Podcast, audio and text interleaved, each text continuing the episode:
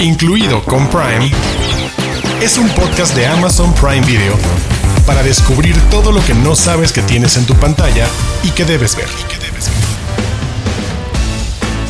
Bienvenidos y bienvenidas a Incluido con Prime, el podcast de Amazon Prime Video, en donde cada semana tengo el gusto de estar acompañado por Diana Su y Héctor Portillo. Compañeros, ¿cómo están? ¡Muy emocionados! ¡Vamos a comenzar con esto! Y entonces es cuando Héctor dejó sordos a todas las personas que nos estaban escuchando por ese grito. Estaba muy cerca del micrófono, perdón, perdón, me emocioné.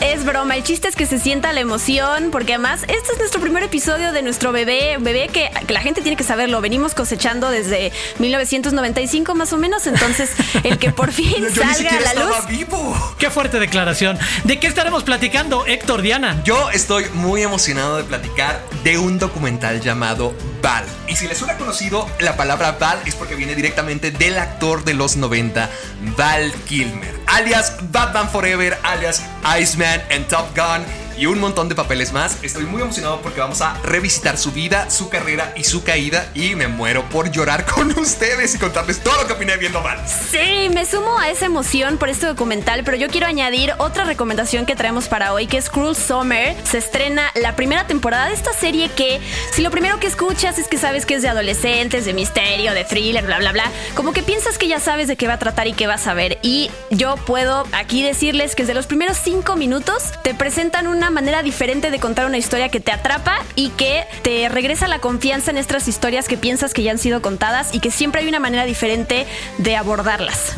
Y además de eso estaremos platicando de Soldados o Zombies, una nueva alternativa para los fans del género y de este personaje cinematográfico como lo son los zombies, que está revisitado y redefinido de una manera novedosa, que propone algo distinto en lo que hemos visto el retrato de zombies, aquí en Incluido con Prime. Los de casa. Títulos originales y exclusivos de Amazon Prime Video. Los de.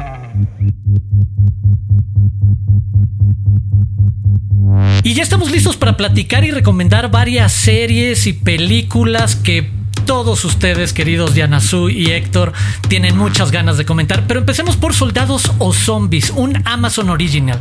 Una serie sobre una nueva especie de soldados transformados en zombies que van a tener como misión capturar a uno de los narcos más buscados de México. Básicamente una nueva versión de zombies, una serie de suspenso de 8 episodios de 30 minutos cada uno, dirigida por nombres como Rigoberto Castañeda de Kilómetro 31, producida y creada por Nico Entel del documental Rompan Todo y también del documental Los pecados de mi padre sobre el hijo de Pablo Escobar. Querida Diana Su, ¿a ti te gustan los zombies? ¿Qué sentiste después de ver los primeros episodios para no echarle a perder nada a nuestros escuchas de soldados o zombies? Oh, sí, me encantan los zombies. Hay siempre dos preguntas fundamentales que yo me hago cuando voy a ver un contenido que tiene que ver con zombies, que es ¿qué tipo de zombies vamos a ver? ¿Son rápidos, son lentos, son más inteligentes que otros, tienen estrategia? Y la otra es ¿cómo los matas? No voy a decir cómo eh, qué pasa en esta serie, pero ese es el tipo de misterios que como buen fan de zombie, para diferenciar además los otros eh, tipos de zombies que hemos visto, si esto te aporta algo diferente, ya con eso lo disfrutas y esta serie lo tiene. Fíjate, Diana, que yo en un comienzo no estaba totalmente convencido de la serie. No, no, no porque sea de Amazon crean que tenemos que echarle un montón de flores. Yo era un poquito escéptico. De hecho, yo pensaba como que, ay, zombies mexicanos.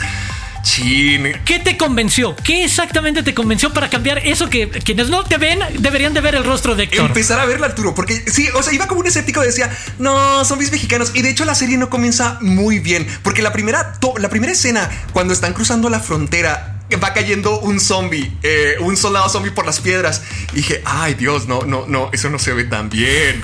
O sea, realmente dije, no, el, presupuesto a lo mejor no está tan bueno. Pero mientras que más avanzaba el episodio, sí me iba convenciendo. Sobre todo porque sí se trata de zombies, pero los zombies son una consecuencia que está pasando alrededor de todas las historias. En realidad, yo estaba muy, muy metido con la historia de nuestro narco. Era Alonso Marroquí, es el, narco protagonista de esta serie. Y se me hizo muy cool, o sea, se me hizo muy padre es que sí está pasando toda esta historia de los zombies, cómo está esta nueva versión de los zombies, como decía Diana, pero también tenemos el drama y era lo que más me estaba gustando a mí, cómo todo estaba pasando alrededor de esto y cómo afectaba las relaciones o los motivos de estos personajes para que se pudieran encontrar y seguir viviendo. A mí, a mí me gustó mucho esa parte, cómo le dieron empatía a un narco. Sí fue como que, wow, es, es posible.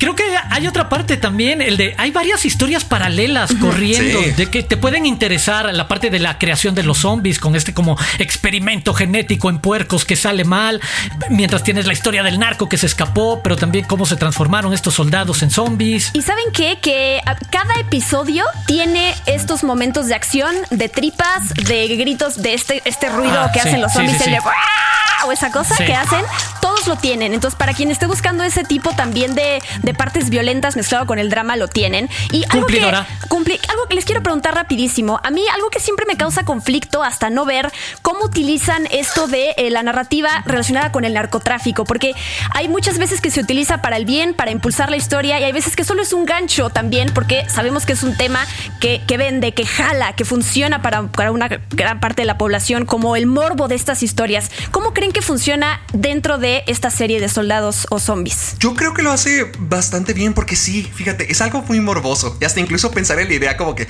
narcos contra soldados, contra zombies, uno diría, ay, por Dios, ¿qué es lo que se va a tratar esto? Pero se me hizo muy, muy entretenida por el niño, o sea, por nuestro narco principal, Alonso Marroquí, y la relación que tiene con su niño. Porque es que no estamos viendo, o sea, sí, vemos la casa, eh, el escondite supermillonario, y los balazos, y las muertes, y los insultos, y las drogas, y todo, todo eso que es de la cultura, de la narcocultura. Pero en sí, la historia es acerca de un papá tratando de reconectar con su hijo. Entonces siento que por esa parte lo hacen mejor, porque no solamente se van por lo morboso, por lo clásico, por lo que siempre se glorifica con la violencia aquí en México, sino realmente, yo realmente sí sentí empatía por este tipo y estamos hablando de un asesino, de un narcotráfico, pero por su hijo es el motivo que sentí una conexión con eso, de que, ok, va, que aprendan a conectar, que, que se vuelvan a querer a pesar de ser quienes son, una familia de narcotraficantes. A mí me gustó que no sobreexplota y que solo es una de las varias líneas argumentales que tiene la serie. Precisamente que conecta el. ¿Sabes qué? En una narrativa de ficción quizás necesitas un villano muy villano para entender que haya todos una serie o un grupo de soldados americanos o de soldados en México tratando de perseguir y capturar a este narcotraficante que se escapó de la cárcel. Tiene sentido en una narrativa de ficción semirrealista, etcétera, pero no lo explota por completo, no lo pone al centro. Como dice Héctor, es una de las historias laterales a través de la perspectiva sobre todo del hijo y del hijo jugando en este terreno de yo soy quien descubro, veo a los zombies y te alerto de este peligro inminente que se acerca en los próximos episodios y del que tú no te estás cuidando mientras tú te cuidas obviamente como papá narco de otras cosas. Es que es muy curioso porque en esta serie los narcos se pueden llegar a ver como los buenos y los zombies, a pesar de que son víctimas, son antagonistas. Entonces es muy curioso. No sé, no sé. Creo Bueno, que eh, los- en los una de esas creo que, que esos zombies.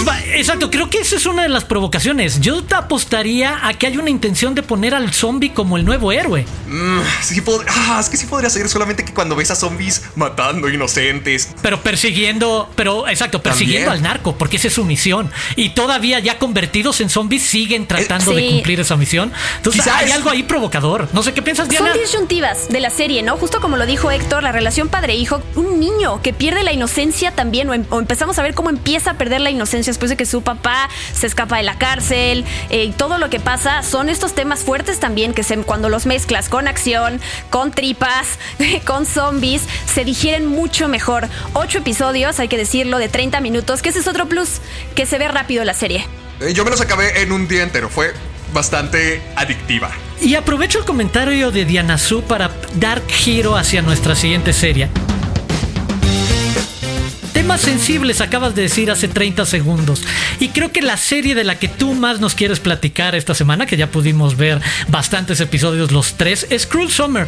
Diana Su, por favor. Así es, de entrada decir que es una serie producida por Jessica Biel y por Michelle Purple. Y yo les voy a decir la manera en que, si me hubieras contado los primeros cinco minutos de la historia, a mí me hubieras enganchado. La historia se desarrolla en tres años diferentes, en el verano, en el cumpleaños de la protagonista. En el primer eh, año la vemos feliz, sus papás la felicitan, su cumpleaños increíble. En el segundo año, en esa misma fecha, algo pasa que no están sus papás, está su novio, bueno, ok, ella cambió físicamente, un corte de pelo diferente. Y en el siguiente año su papá entra el día de su cumpleaños, ni le dice felicidades y le dice, tu abogada te está esperando, párate de la cama. Entonces tú como espectador dices, ¿qué rayos pasó en tres años? ¿Qué pasó? Esa Ahí es está, la pregunta. Claro, ahí está ese misterio y esas ganas de saber qué va a pasar. Y eso es en los primeros cinco minutos, imagínense. Sí, me pasó igual que tú, porque cuando comienza la serie así todo feliz listo, brilloso. Se ve así como comercial de familia de los 50, donde, oh, cariño, ¿qué, qué hay de desayunar? Se veía muy cursi y dije, ay, no, ¿de qué se va a tratar esto? Pero luego va el corte y se va poniendo peor. Hasta la colorimetría para ir dividiendo así los tiempos, se va poniendo más frío, se va poniendo más, más inquietante. Y luego ya está 1995 y, y comienza con eso de que, órale, párate, tu abogado te está esperando, apúrate. Dios santo, ¿qué pasó? ¿Dónde se puso todo tan feo? Y, como tú dijiste, Diana, o sea, yo ahí estaba bastante enganchado porque te queda el morbo de que cómo es que algo salió tan mal, qué es lo que ocurrió aquí. Y qué bueno que destacas lo de la colorimetría, porque nos anima a decirle a la gente que pueda escuchar que contar lo que sucede en tres años distintos, 1993, 1994 y 1995, obviamente es un reto para hacer que no nos perdamos, más allá de, como dice Diana Su, el cambio de look, el de te ves un poco más grande, y apuestan por este recurso narrativo que son los filtros muy claros, que retratan un ambiente emocional, casi psicológico detrás de los personajes, que como dice Héctor, se va oscureciendo. Y aquí lo que les quiero preguntar, que nos va metiendo en una serie de temas y de noticias y de discusiones y conversaciones sociales súper sensibles, de acusaciones en la adolescencia, de desapariciones y secuestros, de a quién le crees o no, de investigaciones policíacas. Hay muchísimo de qué platicar y en dónde clavarse con esta serie, ¿no? Hay muchísimo de todo eso, Arturo, y además la banda sonora lo acompaña muy bien. Estamos en los 90, ¿no? Entonces vamos a escuchar bandas como Garbage, como The Cranberries, y además me gusta mucho que hay una canción que es eh, zombie justamente, que más allá de que lo bien que se escucha y cómo lo disfrutas como espectador, tiene un significado para la trama y lo que le pasa también a los personajes, que se va descubriendo conforme vas la serie, ¿no? Ves la serie, tiene significado más allá de, ay, la persona lo está escuchando, el personaje, ¿no? Es, es cómo se va convirtiendo precisamente en una especie de zombie, ya que hablamos de otra serie relacionada a esto, una especie de zombie diferente, pero también zombie al final, ¿no? Fíjate, a mí la música sí me gusta bastante y sobre todo porque tiene covers de estas canciones muy conocidas. Creo que escuché la de, sí, la de zombie o cosas de Nirvana me tocó escuchar y está muy padre. Pero a mí lo que me gustó es la forma en que cuentan la historia, porque estamos hablando de tres años distintos que constantemente, o sea, no podemos decir qué es lo que pasa porque sería spoilear el primer episodio y es muy choqueante ya cuando te dan la respuesta, pero a través de todos los episodios vas viendo los tres años distintos, las distintas fases de cada personaje. Y se me hace muy padre esa forma de contar la historia porque te das dando cuenta de cómo la gente cambia. Y sobre todo cuando son adolescentes. O sea, estamos hablando de niños de 15, 16, 17 años. Y constantemente vas viendo ese cambio y cómo se pueden convertir en hipócritas o traicioneros o mentirosos. Y, se me hace muy, muy padre eso. O sea, cómo resalta el cambio de la gente, cómo la persona que tú conocías puede desaparecer un día y convertirse en un monstruo al día siguiente o, odiarse a, tu mejor amigo el, año siguiente. O sea, remarca realmente cómo podemos ser muy falsos, cómo podemos ser muy hipócritas y siento que eso es lo que como que mantiene un poquito la rueda girando, de que quieres ver qué salió mal, cómo es que esta gente cambió, qué es lo que les pasó, qué es lo que los dañó tanto. Que nos recuerda a cualquiera la adolescencia, creo que todos pasamos por ahí, esos años precisamente de un año al otro es un universo de personalidad distinta en cada uno de nosotros y verlo en ese contexto, como dices, además, para mí que invito a la gente a que vea también este Amazon Original es el caso de resuelve el misterio porque conforme van avanzando los capítulos nos van dando un poco más de elementos que nos permiten conocer a los personajes y tratar de entender el ¿Qué realmente pasó? Que es la pregunta clave que hizo Diana Su al principio, el de ¿qué realmente pasó con todos los involucrados? Y tratar de ir sumando en cada momento algo nuevo, está muy padre. Resuelve el misterio y además conoce la parte psicológica de los personajes. Me recuerda mucho mi experiencia que tuve con otra serie que está en Amazon Prime Video que se llama The Wilds, Salvajes, que es una serie igual, de la misma manera promocionada, ¿no? Unas chavitas se van a un viaje, tienen un accidente, terminan en una isla y bueno, vamos a ver justo sus relaciones, con quienes se juntan y qué hacen para, para salir de, de ese accidente que tienen.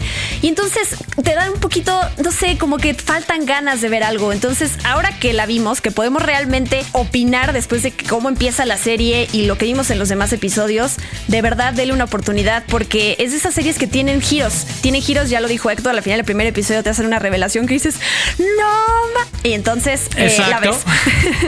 sí, nomás para que lo tengan en cuenta. O sea, es una serie, no podemos decir mucho al respecto porque sí spoilearíamos bastante, pero es una serie que tiene que ver con el tema, ah, sería acoso infantil, supongo, eh, el grooming. entre otras cosas. entre otras cosas, eh, el, el bullying clásico de, de prepa, pero de una, de una manera más refinada, porque a mí siempre me desespera tanto que en las series de adolescentes todos sean los cretinos más grandes del universo. Y aquí sí, sí o sea, sí son mucha gente sí. cretinos, aquí también, pero como que lo ves justificado, o sea, como que ves un poquito más, entiendes las perspectivas de estas personas y cómo van cambiando. Y por ejemplo, la mamá de, de una de nuestras protagonistas, de Kate, una de las chicas principal, cómo es que ella tiene un choque y un pique con, con su hija y dice, ¿por qué? O sea, ¿por qué no podemos ser como antes? ¿Por qué no podemos ser juntas y las mejores amigas como siempre? Pero luego te ponen una imagen de dos años antes y te das cuenta de que no era perfecto, te das cuenta de que la mamá era una abusiva de primera y una desgraciada. O sea, esa clase de cosas sí, uf, sí te llegan a impactar bastante. Ahí está la invitación, una serie que vale bastante la pena, que provoca ideas y conversaciones. Y quiero aprovechar lo que acabas de decir, Héctor, de cambiar y dar giros y hablar de un documental que habla precisamente de un actor que tuvo una carrera que dio muchos giros, que tuvo muchos momentos, que definió, lo puedo decir como cuarentañero, que definió una generación que vimos lanzar muchas de sus películas más exitosas en cine o que nos cansamos de verlas en VHS, como es el caso de Val Kilmer, que yo ya no sé cuántas veces The Doors o Hit, por ejemplo, en VHS. Mira, ah, me vas a odiar, Arturo. Me van a odiar todos, hasta todos los que nos escuchan. Yo casi no he visto películas de Val Kilmer. O sea, que. Este es un gran pretexto porque hay varias en Amazon Prime Video. Ah, oh, ¿qué? Cuéntame más, Arturo. ¿De qué hablas? no, cuéntame primero sí, tú de Val Kilmer, sí, sí, de, Val, de Val, el documental, por favor. Fíjate, yo nunca he visto así muchas películas de Val Kilmer. Realmente, lo voy a admitir, yo no he visto varias películas de Val Kilmer. Entré a este documental no queriendo ver a Val Kilmer, sino la historia de un actor. Claro que tenía en mente quién es Val Kilmer, o sea, conozco Batman Forever, eh, Kiss Kiss Bang Bang, Heat, tiene un montón de películas. Top Gun, hace rato. Top Secret, al ratito vamos a oh, hablar de ella. Claro. Pero... Sí, sí, sí, sí, sí. Top, Top, Secret es la única película de Val Kilmer que sí he visto y la amo. Ahorita, ahorita, ahorita platicamos eso. O sea, no realmente conocía mucho de este actor, simplemente que sí era muy popular en los 90 y es esa clase de personas que mientras más avanza el tiempo, así que estás un día en tu casa y dices, ¿qué pasó con Val Kilmer? ¿Qué fue de él? O sea, porque ya no lo he visto tanto. Yo la última vez que vi a Val Kilmer fue en un video de Tenacious D en el 2013. O sea, hace muchísimo tiempo. Y luego resulta que comienzo este documental y me entero que tiene cáncer de garganta y que ya no está actuando y que la está pasando bastante mal y que ha perdido sus millones y que ahora vive su vida haciendo firmas, haciendo visitas y realmente cuál fue toda su caída. O sea, realmente me impactó mucho porque no estaba consciente de quién había sido este actor y cómo poco a poco fue cayendo a la persona en que se convirtió hoy en día y aún así puede crear arte y aún así está contento con lo que hace. Y es muy interesante que justo menciones tu poco acercamiento en este caso a su filmografía porque aún así te llegó el documental. Sí. Y eso es lo que puede hacer uh -huh. una tal cual, una película, una serie que conecta la parte emotiva con los espectadores, ¿no? También vi este documental, yo creo que desde el tráiler, que ya lo había visto, sentí que iban a explotar de una manera bien lograda toda la parte emotiva, ¿no? El documental empieza con él narrando esto de, este, estoy enfermo, estoy recuperándome, que es muy importante eso, y la manera en que el principio conecta con el final de una, como de un círculo,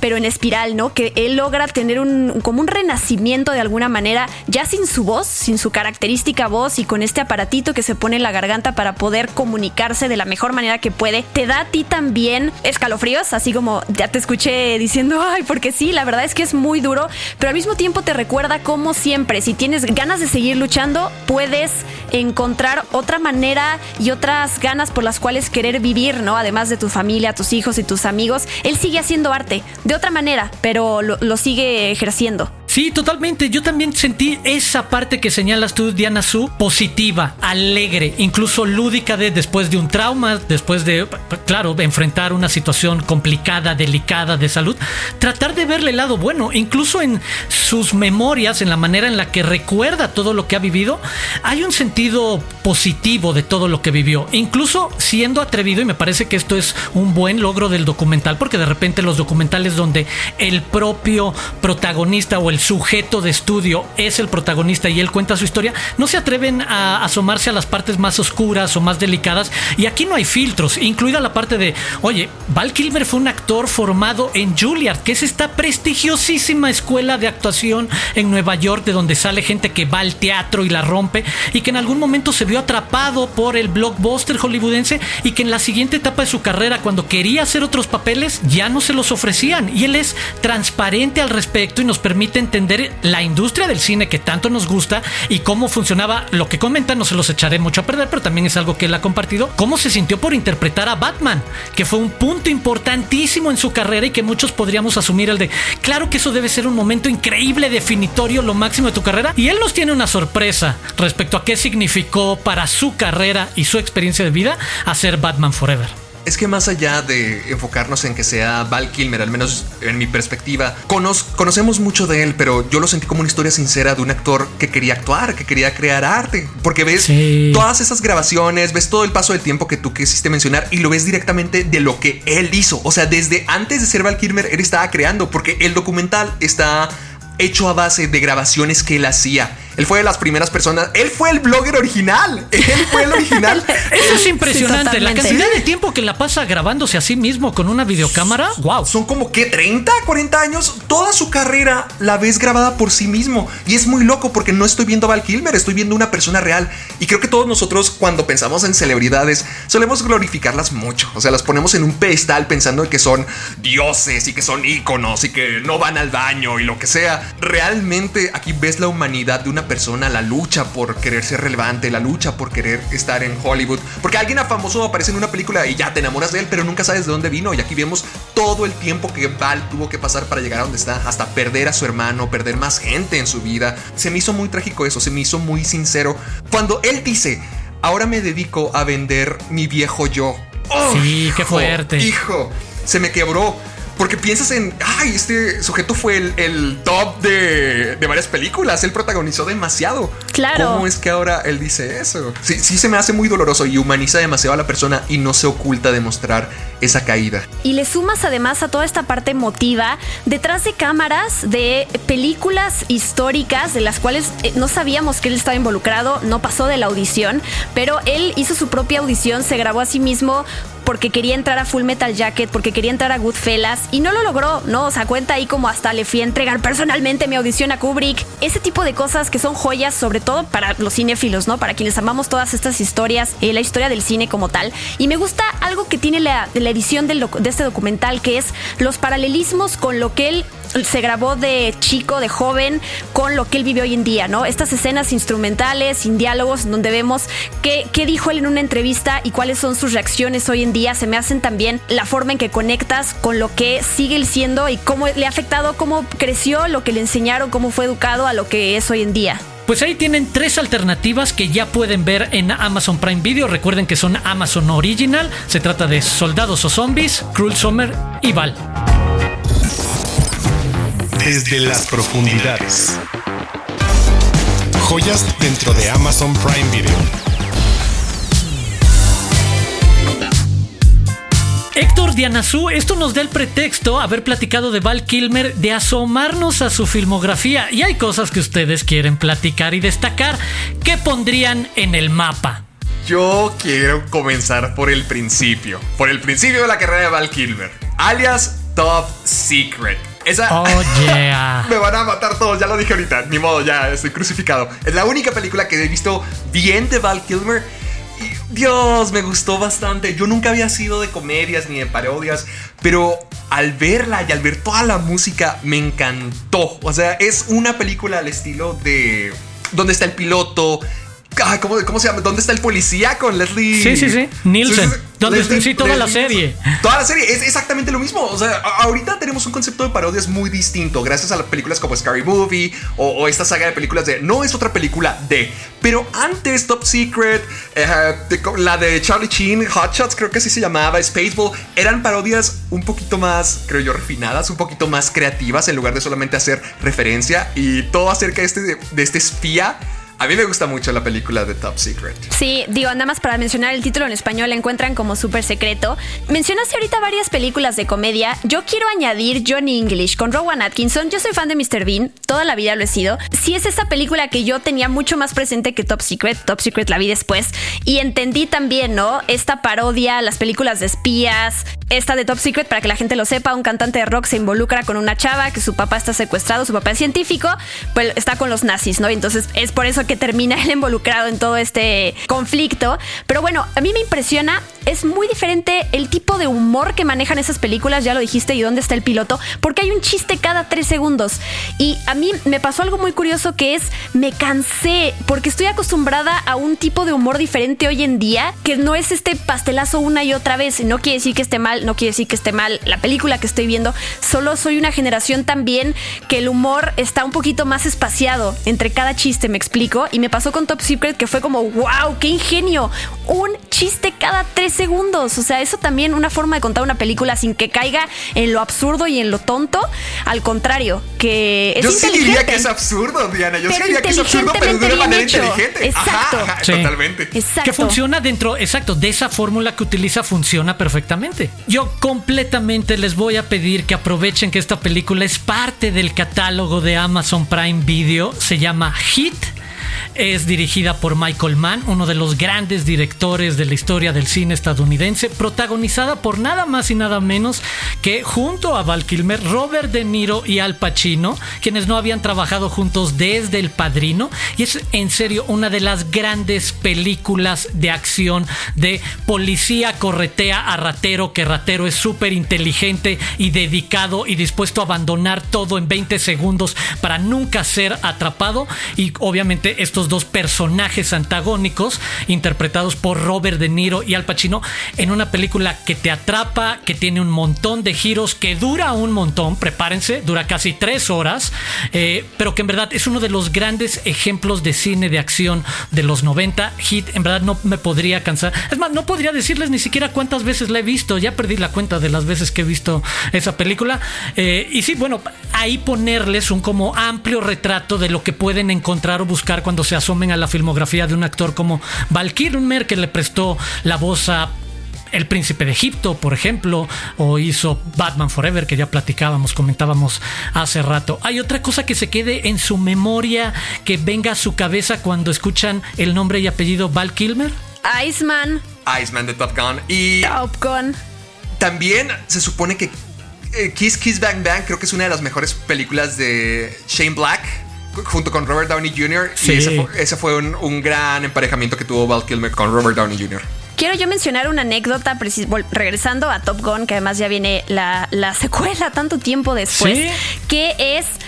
Y lo cuenta en el documental, ¿no? Para que se den cuenta de qué tipo de anécdotas van a encontrar en el documental de Val, que es, él dice, él no quería hacer Top Gun, él no le gustó el guion de Top Gun, quería rechazarlo, pero como tenía contrato con el estudio ya, que así pasaba antes, tenías un contrato ya con el estudio y básicamente lo que llegaba a tus manos tenías que aceptarlo, y no le quedó de otra. Esto que para nosotros hoy en día es esta película tan emblemática y la esperamos la nueva con tanta nostalgia y con tanto cariño, para él, y pasa con Batman Forever, que no vamos a revelar cuál fue esa razón de algo que, que tiró abajo su amor y su encanto por Batman, que nosotros que lo vivimos desde afuera pensamos que son los papeles que más hu- hubieran esperado, que más felices estaban de recibir y que al contrario hay una historia detrás que es de, "Ay, no quiero hacer esto, pero no me queda de otra. Qué bueno que lo mencionas. Y ahí está precisamente la invitación a que vean todas esas experiencias a través de varias películas, muchas de las cuales pueden conseguir tanto dentro del catálogo de Amazon Prime Video como en las opciones de renta que también está disponible dentro de esta plataforma. Prime News. Noticias calientitas de Amazon Prime Video.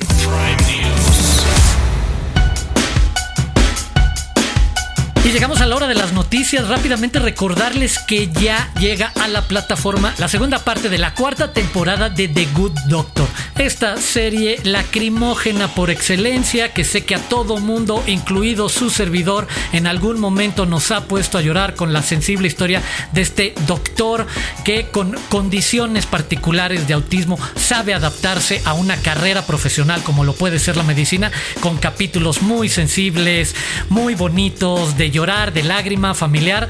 Y bueno, una serie que ya pueden ver la segunda parte de la cuarta temporada. Sí, y mencionar además por qué se ha ganado el corazón de todos entre varios de los actores que salen y los temas. Freddie Highmore. Yo me encantó cuando lo vi en August Rush, esta película en donde era mucho más chico. Verlo acá también ya crecido, ya con otros temas mucho más fuertes de la vida real como doctor y con esta parte que nunca pierde su parte de querer ser una buena persona y creo que eh, como el osito Paddington, eso cae bien a nuestras vidas. Pero bueno, yo te voy a comentar un fun fact. Los últimos dos episodios de esta segunda parte de la cuarta temporada se desarrollan en un pueblito en Guatemala con dos actores mexicanos que son Esmeralda Pimentel y Osvaldo Benavides para que lo guarden en su cabeza de estos datos que pues además como mexicanos nos emociona saber. Close Up. El invitado de la semana.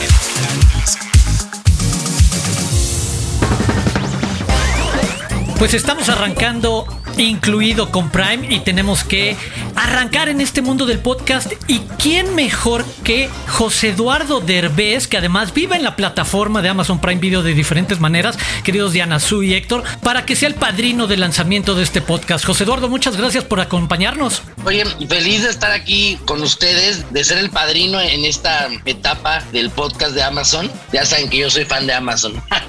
Para quienes quizás no conozcan, José Eduardo Derbez está metido en el mundo del podcast a través de El Petcast, un podcast del que ya platicaremos en los próximos minutos, pero también, por supuesto, es protagonista, digamos, de una de las series más populares de la plataforma como es De Viaje con los Derbez. Compañeros. Hola, José Eduardo. Eh, qué bueno que aceptaste la invitación. Fue una sorpresa para nosotros. Nos dijeron, les preparamos algo, un regalito para cuando empiece el podcast. Y vi ahí tu nombre, me emocioné. Se emocionó todavía más mi mamá porque es tu fan. Quería decírtelo. Mi mamá vio un video tuyo ahí en Facebook y me dijo, qué padre, que va a estar en el podcast, no sé qué. Y la verdad, ya cuando se publique esto, va a estar muy contenta. Así que gracias por aceptar. Empecemos con las recomendaciones de hacer podcast, porque tú tienes tu contenido y te mantienes relevante hoy en día. No acaba la cantidad de contenidos que hay que sacar para seguir vigente. Así que, ¿cómo le haces con todo eso? Bueno, antes que nada, muchas gracias este, de nuevo. Salúdame mucho a tu madre, dile que qué linda. Pues el rollo este de, de un podcast, como todos los contenidos que yo llego a sacar en, en redes sociales o en internet, de repente repente tú te metes en este mundo y no sabes, pues ahora sí que lo que te espera, ¿no? Como tú dijiste, ¿no? Estar vigente, el estar sacando contenido cada semana o estar subiendo cosas diferentes y que de repente ya la mente no te da. Tengo un gran equipo también atrás de, de mi podcast, pero es muy divertido. Yo me divierto muchísimo. He hecho relajo, he hecho copa y me divierto.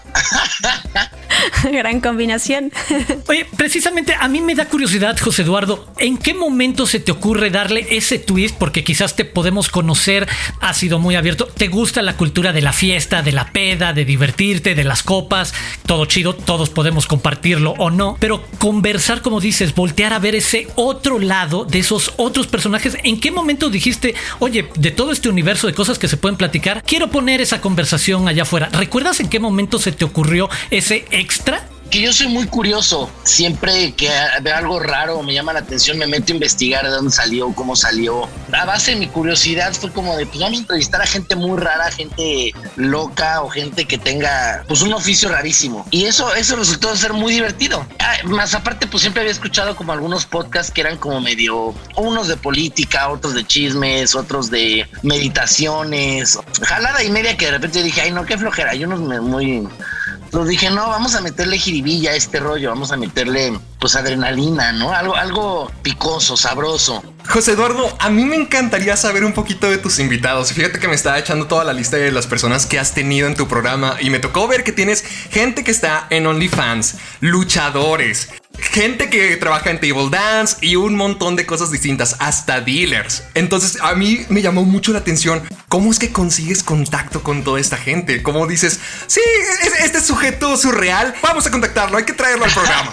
¿Sabes qué? Eh, eh, tengo una persona de, mi equipo que ni siquiera le querido preguntar cómo logra conseguir estas personas. Literal, yo le hago una lista de personas extrañas que quiero tener en el podcast y le digo, quiero a una persona que haga esto, una persona que haga lo otro. Y hemos tenido invitados rarísimos, peligrosos, diferentes. Y esta persona a mí me impacta porque le pido la lista y en cuestión de media hora me dice, ya, ya está. Yo, pero ¿cómo le hace? Le digo, qué miedo convivir contigo.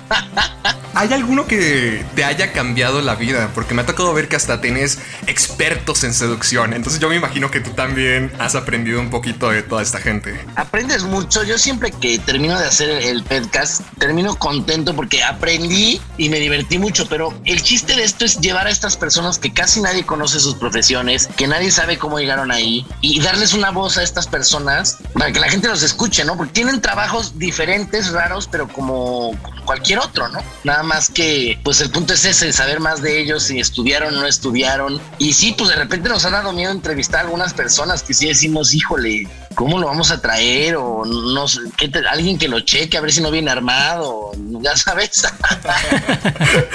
y luego, pues como combinamos con alcohol, pues es más complicado. Oye, José Eduardo, y de todos los contenidos que has hecho en tu vida, ¿qué razón de ser le has encontrado para hacerlo? Obviamente que te divierte, que es algo que te gusta, pero para la gente, ¿no? Estando dentro y fuera del medio, porque así como te entrevistamos, tú haces entrevistas a otros y te entrevista también otra gente. ¿Qué bien le haces a la gente de gente que te acerca, se ha acercado a ti, te ha dicho, oye, gracias por esto? Muchísima gente. Me han llegado muchísimos, muchísimos comentarios a mis redes. No contesto todos porque son un friego, pero sí los leo todos. Y mucha gente que me ha dicho que tiene una enfermedad terminal o que está en el hospital o se está divorciando o que se le murió un familiar muy cercano. Problemas muy fuertes y que me digan que después de escuchar mi podcast o después de ver mi contenido en YouTube o todo lo que yo hago y que después de ver ese contenido les saco una sonrisa o les hago el día más alegre, eso me da a mí la energía para seguir haciendo más contenido y más cosas que la gente se divierte y se entretenga y se pase un buen rato aunque haya tenido un mal día. De nuevo, agradeciéndote que hayas estado como padrino precisamente retomar eso. Vas a seguir haciendo cosas, hay algunas que sabemos de las cuales no puedes hablar demasiado, pero ¿qué viene en el futuro para José Eduardo Derbez? Gracias a Dios, con todo y esta pandemia hay mucho trabajo. Te, repito, estoy con mi podcast, estoy con mi canal de YouTube, terminé una serie que se llamó Renta Congelada. Vienen varios proyectos con Amazon, que eso me tiene muy contento y muy divertidos que les van a gustar muchísimo. Y viene también cine más adelante. Realmente tengo el año cubierto de trabajo, gracias a Dios, y feliz, feliz porque amo mi trabajo y me encanta lo que hago. José Eduardo, yo te quiero preguntar, porque siempre aquí estamos liderando nosotros las preguntas y a veces el invitado se queda con ganas de aportar algo que no le van a preguntar, así que te cedo el micrófono para que digas algo que quieras decir, lo que sea, este es tu momento. Pues nada, que, no se pierdan, incluido con Prime, y, que muchas gracias por, por haberme invitado a ser su padrino, que no se pierdan todos los proyectos que voy a hacer próximamente, que van a estar muy divertidos, muy interesantes, y nada, pues salud. Muchas gracias, José Eduardo. No, gracias a ustedes incluido con Prime, es un podcast de Amazon Prime Video. Queridos Diana Sui y Héctor, hemos llegado al final de nuestro primer episodio de Incluido con Prime. Pero antes de despedirnos, una nueva tradición. Cada uno de nosotros estará recomendando una película o una serie en particular al final de cada episodio. Y esta semana me tocó a mí y quiero ser el intenso que los invite a ver Guerra Fría de Pavel Pawlikowski. La película polaca nominada al Oscar a Mejor Película Extranjera en 2019, también nominada a Mejor Director y Mejor Fotografía. Una extraordinaria historia de amor en un contexto súper complicado, súper azotada, con una manufactura estética en blanco y negro simple y sencillamente extraordinaria para los amantes del cine europeo, del cine independiente, del cine de festivales, de, eh, sabemos, esta franja que ofrece el Oscar a Mejor Película Extranjera, siempre proponiendo algo extra a lo que llega normalmente en las pantallas. En verdad, no dejen pasar Guerra Fría de Pavel Pawlikowski. Bueno amigos, ahí lo tienen, ahí tienen la recomendación de Arturo y esperamos Diana y yo también poder tener la oportunidad de decirles todo todo lo que vemos en Amazon Prime Video en las próximas semanas. Aquí es donde ya nos vamos a despedir, pero recuerden que cada semana pueden contar con nosotros para hablar de los originales, de noticias, invitados misteriosos y muchísimas cosas más aquí en Incluido con Prime. Qué emoción que oficialmente grabamos nuestro primer podcast. Estoy muy emocionada y más de que vamos a estar aquí semana con semana. Aquí les van las redes. Nos siguen en arroba Prime MX y utilizan el hashtag incluido con Prime. Los invitamos para que toda la conversación sobre este podcast se guarde en este hashtag. Y por supuesto que siempre son bienvenidos comentarios, recomendaciones, quejas, que no sean tantas, pero también son, son bienvenidas, obviamente. Y a mí me escriben a arroba guion bajo de ¿A ustedes? A mí me pueden encontrar en YouTube como Caja de Películas y también en mis redes de Facebook y Twitter como Caja de Películas. Y soy Héctor Portillo en TikTok e Instagram. Y ahí, yo soy Arturo Aguilar, me encuentran como Aguilar Arturo en casi todas las redes. Y bueno, ahí está la invitación. Queridos compañeros, un gusto platicar con ustedes. Nos escuchamos la próxima semana aquí en Incluido con Prime.